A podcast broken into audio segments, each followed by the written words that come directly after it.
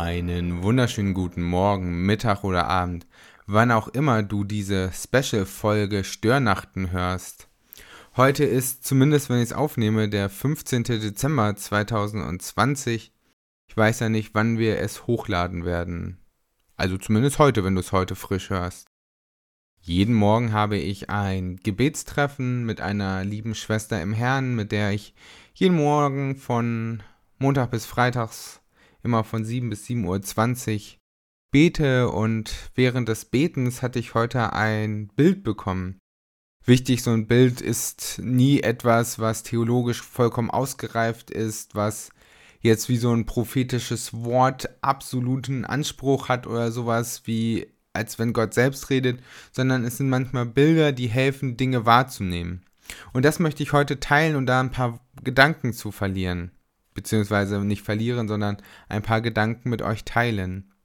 Während wir gebetet haben, hatte ich so ein innerliches Bild vor Augen. Ein Bild einer Kirche, wo Menschen draußen stehen und diese Kirche droht auseinanderzubrechen. Und in dieser Kirche ist die Krippe. Aber die Menschen sind nicht in der Kirche bei der Krippe, sondern die Menschen stehen außen vor dieser Kirche und probieren die Kirche zusammenzuhalten mit Seilen und Gafferband und jeder weiß, Nix hält besser als Gafferband. Und die Menschen haben sich abgemüht ohne Ende. Und die Kirche wollte auseinanderbrechen, man hat es gemerkt, nichts hält das mehr und die Menschen haben sich ganz viele Mühe gegeben. Und da hatte ich so das Gefühl, als wenn Gott sagen würde, lass mein Willen geschehen. Und dann haben die Menschen abgelassen und die Kirche ist auseinandergebrochen. Und diese Krippe, die in der Kirche ist, die ist nicht verschütt gegangen, sondern die Kirche ist nach außen aufgebrochen gebrochen, so dass das alles nach außen lag und in der Mitte war dann die Krippe. Und dann ist diese Krippe in meinem Bild, das ich heute Morgen vor Augen hatte, in die Häuser der Menschen gegangen. Und ich glaube, das ist etwas, was ganz besonders ist, dass wir A nicht wissen, was ist Gottes Wille, darum soll es auch gar nicht gehen, sondern ich merke immer wieder, ich verstehe gar nicht, was Gottes Wille ist. Der ist viel, viel höher, als all meine Vernunft aufbringen kann jemals. Aber ich kenne zutiefst dieses Gefühl, Dinge jetzt festhalten zu wollen, die liebgewonnen sind, Dinge festhalten zu wollen, die man nicht hergeben möchte, obwohl es vielleicht gar nicht schlecht ist.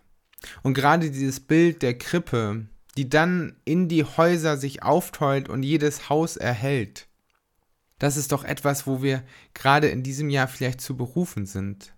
Auf Facebook habe ich heute Morgen den Satz gepostet, den fand ich ganz schön, der ist mir durch den Kopf gegangen. Falls ihn schon jemand anderes genannt hat und ich wusste es nicht mehr, so soll er sich innerlich als Quelle fühlen. Stell dir vor, es ist Weihnachten und niemand geht in die Kirche. Dann kommt Gott halt zu euch in die Häuser. Irgendwie so ist mir der Satz gekommen. Und ich glaube, das ist doch genau das Wesentliche. Wenn wir jetzt in Verantwortung voreinander sind, klar können wir die Rechte ausnutzen, die man uns zugesprochen hat. Das ist auch vollkommen legitim, in den Gottesdienst zu gehen. Aber rein theoretisch brauchen wir das nicht, denn Gott selbst möchte ja in unsere Häuser kommen. Das ist doch die zentrale Botschaft. Jesus kommt in den Stall, Jesus kommt dahin, wo jeder Mensch sein kann. Und warum nutzen wir das nicht einfach mal als Antrieb zu sagen, lasst uns Hausgottesdienste feiern. Lasst uns als Familie uns eine eigene Liturgie überlegen. Mein erster Gedanke heute Morgen war schon so klassisch, ich schreibe ein Musterexemplar mit Einstieg, Ausstieg, Prolog, Epilog, all sowas, Liturgie schreiben, das hat man ja mal gelernt, für bestimmte Zielgruppen Andachten zu schreiben. Aber nein, überlegt doch mal als Familie, was ist für euch das Besondere an der Weihnachtsgeschichte und was ist das Besondere an diesen Weihnachtsgottesdiensten, die wir sonst feiern würden? Ist es das Lied Stille Nacht, Heilige Nacht? Ist es O du Fröhliche? Ist es die wunderbare Weihnachtsgeschichte, wenn es heißt, siehe, heute ist euch ein Kind geboren? Ist es, wenn die Engel an den Hürden sind? Was ist es? Und dann erstellt doch gemeinsam als Familie, als Gäste euer Hausstand mit den vier weiteren Personen einen Hausgottesdienst.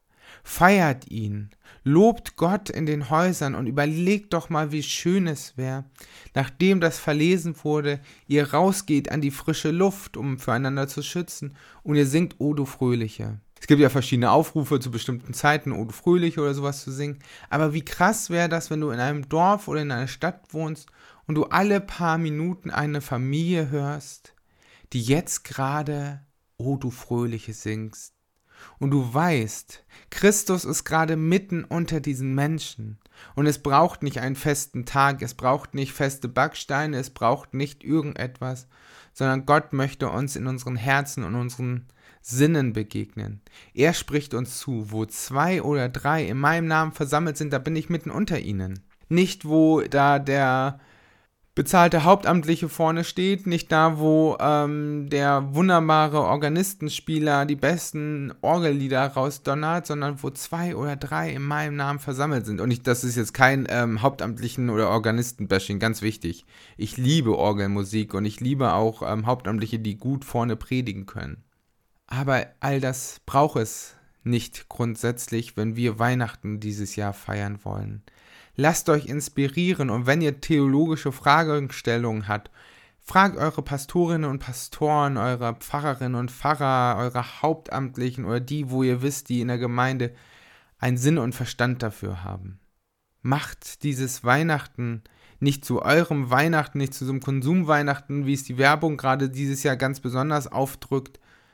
Lasst Christus ganz besonders zu Weihnachten in euren Häusern sein, indem ihr als lebendige Glieder Gottes alle zusammen zum Lobe Gottes die Ankunft und das Beisammensein mit Jesus Christus feiert. Euch einen gesegneten Hausgottesdienst.